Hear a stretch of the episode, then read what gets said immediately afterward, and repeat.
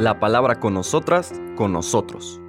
Una reflexión de la palabra cotidiana en diálogo con el acontecer de la comunidad universitaria.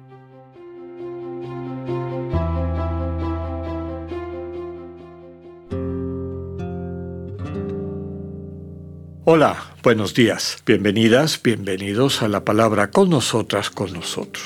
Hoy, lunes primero de enero, solemnidad de Santa María, Madre de Dios, Madre del Señor Jesús. Eh, recordamos esta fiesta importante que la Iglesia pasó después de la reforma del Concilio Vaticano II a este primer eh, día del año. Anteriormente en este día se celebraba el nombre de Jesús y vamos a ver por qué se le daba también ese nombre por la lectura que nos acompaña y específicamente porque son justamente ocho días, es decir, una semana completa después de la fiesta de la Navidad. Por eso eh, la liturgia nos presenta al Evangelio de Lucas en su relato de la infancia, ya en el capítulo 2, versículos del 16 al 21. Y dice, en aquel tiempo los pastores fueron a toda prisa hacia Belén y encontraron a María a José y al niño recostado en el pesebre. Después de verlo, contaron lo que se les había dicho de aquel niño, y cuantos lo oían quedaban maravillados. María, por su parte, guardaba todas estas cosas y las meditaba en su corazón.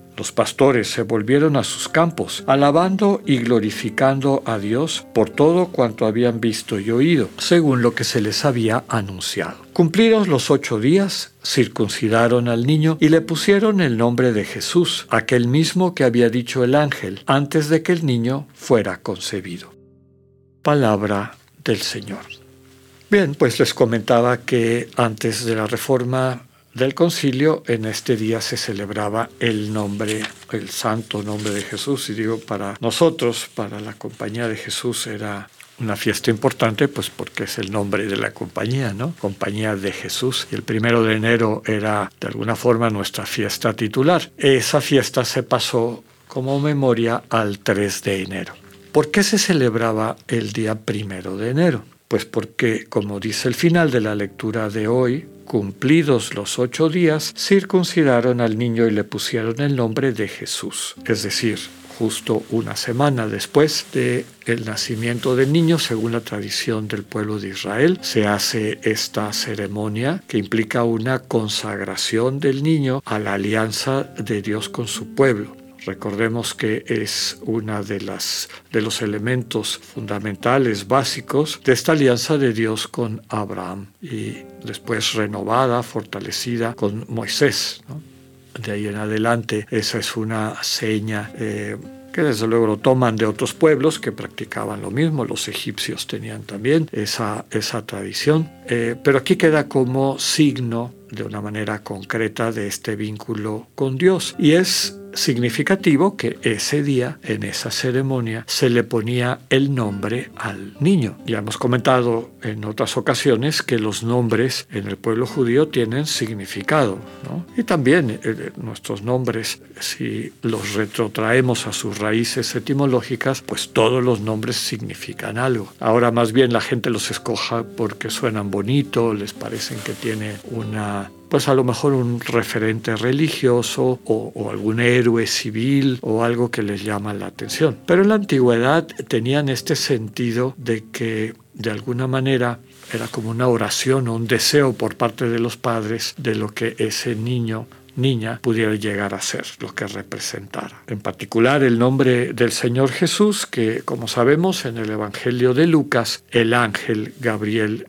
se lo transmite a María, se lo revela a María, y en el Evangelio de Mateo un ángel del Señor le revela a José en sueños, pero en ambos casos este nombre es revelado, por decirlo de otra manera, Dios es el que manifiesta eh, la identidad de este niño al revelar el nombre. Podríamos decir, no les deja escoger ni a María ni a José, como se va a llamar, sino que Dios indica con ese nombre cuál es la identidad de este niño. Desde luego que no es un nombre original o que nunca hubiese existido, es un nombre antiguo en la tradición de Israel, Yahoshua, que significa llave salva.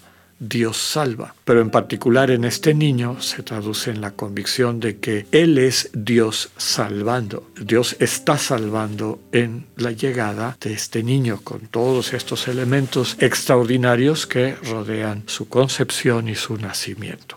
Entonces, en esta fiesta recordamos pues esto que nos transmite la identidad de el Señor Jesús y la manera como Dios habita en Él, Dios es en Él, eh, en esta palabra eterna del Padre que se encarna para desde nuestra realidad humana transmitirnos la salvación.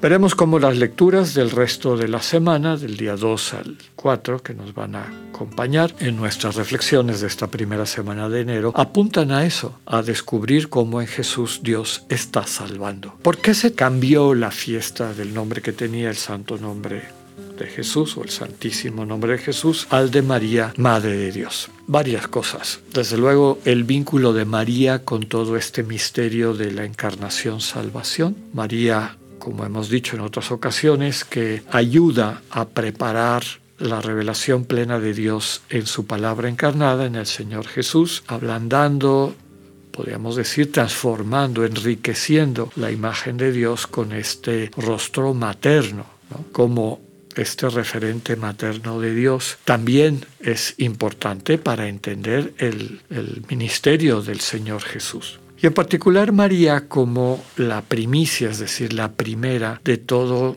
de toda una humanidad transformada por la redención en Cristo. Meditamos hace más o menos un mes en, la, en el podcast del 8 de diciembre el sentido del el dogma de la Inmaculada Concepción y cómo María se presenta a la iglesia como modelo de quienes, habiendo acogido la redención de Jesús, recuperan el estado, el que Dios quiso para nosotros cuando creó a la humanidad, esta capacidad de vivir en comunión con Dios, de despertar a la comunión con Dios, que lo único que nos impide esa comunión en el amor, pues es lo que normalmente llamamos pecado, estas estructuras egoicas que impiden que el amor fluya hacia nosotros y desde nosotros a los demás. María de toda su vida mantuvo esta apertura a acoger el amor de Dios, esta comunicación del Dios que es presencia amorosamente comunicativa y así vinculó su vida de forma radical con Dios y con su proyecto, con su proyecto de amor, de salvación, de construcción de esta comunión. En el Evangelio de Lucas en varias ocasiones encontramos esta frase que nos presenta a María guardando las cosas, meditándolas en su corazón. Este meditar, este guardarlas en el corazón significa que en ese espacio de encuentro con Dios, María dialogaba con Dios. No es que ella se apartara y empezara a tratar de darle vueltas en su cabeza qué estará pasando, sino básicamente era entrar a ese espacio de silencio y diálogo, de encuentro, para pedirle a Dios que iluminara lo que ella estaba experimentando. Quería verlo desde la mirada de Dios, desde el proyecto de Dios. Qué bonito que la liturgia y la iglesia sí nos invita en esta primera solemnidad del año a que aprendamos de María, a que constantemente vayamos llevando nuestra vida y en particular las cosas que nos dejan más perplejas, perplejos, a este espacio de encuentro con Dios, pidiéndole poderlas ver, contemplar y desde luego incidir en ellas desde la propia mirada y sensibilidad de Dios que por la intercesión de María, Madre de Dios, podamos tener un año lleno de esta presencia amorosamente comunicativa de Dios. Que tengan un buen día y un muy feliz año. Dios con ustedes.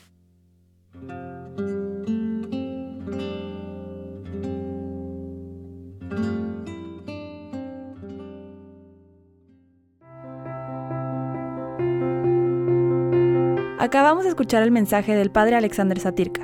Escúchalo de lunes a viernes a las 8.45 de la mañana por radioiberoleón.com, a través de nuestra app gratuita para iOS y Android o por Spotify. Esta es una producción de Radio Ibero León en colaboración con el ITESO, Universidad Jesuita de Guadalajara.